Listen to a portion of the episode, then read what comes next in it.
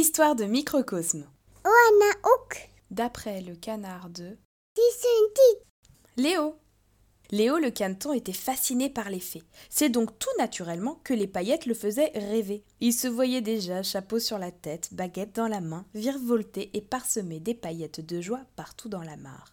Malheureusement, les tenues de fées étaient toutes destinées aux filles, même la vendeuse lui avait rionné. Une fée? Pouah, il n'y a que les filles qui peuvent en être une. Sa maman n'était pas d'accord. Elle lui expliqua qu'il pouvait, s'il le voulait, devenir une fée. Pour ça, tu dois te mettre devant un miroir, fermer les yeux, croiser les plumes et compter trois coins-coins. Léo s'exécuta. Il se mit devant sa coiffeuse, ferma les yeux, croisa les plumes et il lança le compte à rebours. Un coin-coin, deux coins-coins, trois coins-coins. Il ouvrit les yeux. Son reflet dans le miroir ne le trompait pas. Il avait bien un chapeau de fée sur la tête. Devant lui, un morceau de bois, du carton et des paillettes. Ça y est, il pouvait aussi se faire une baguette. Depuis, il se promène partout en tant que fée caneton.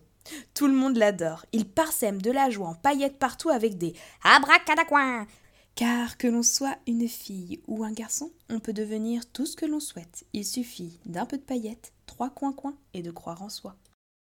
À bientôt pour nouvelles aventures.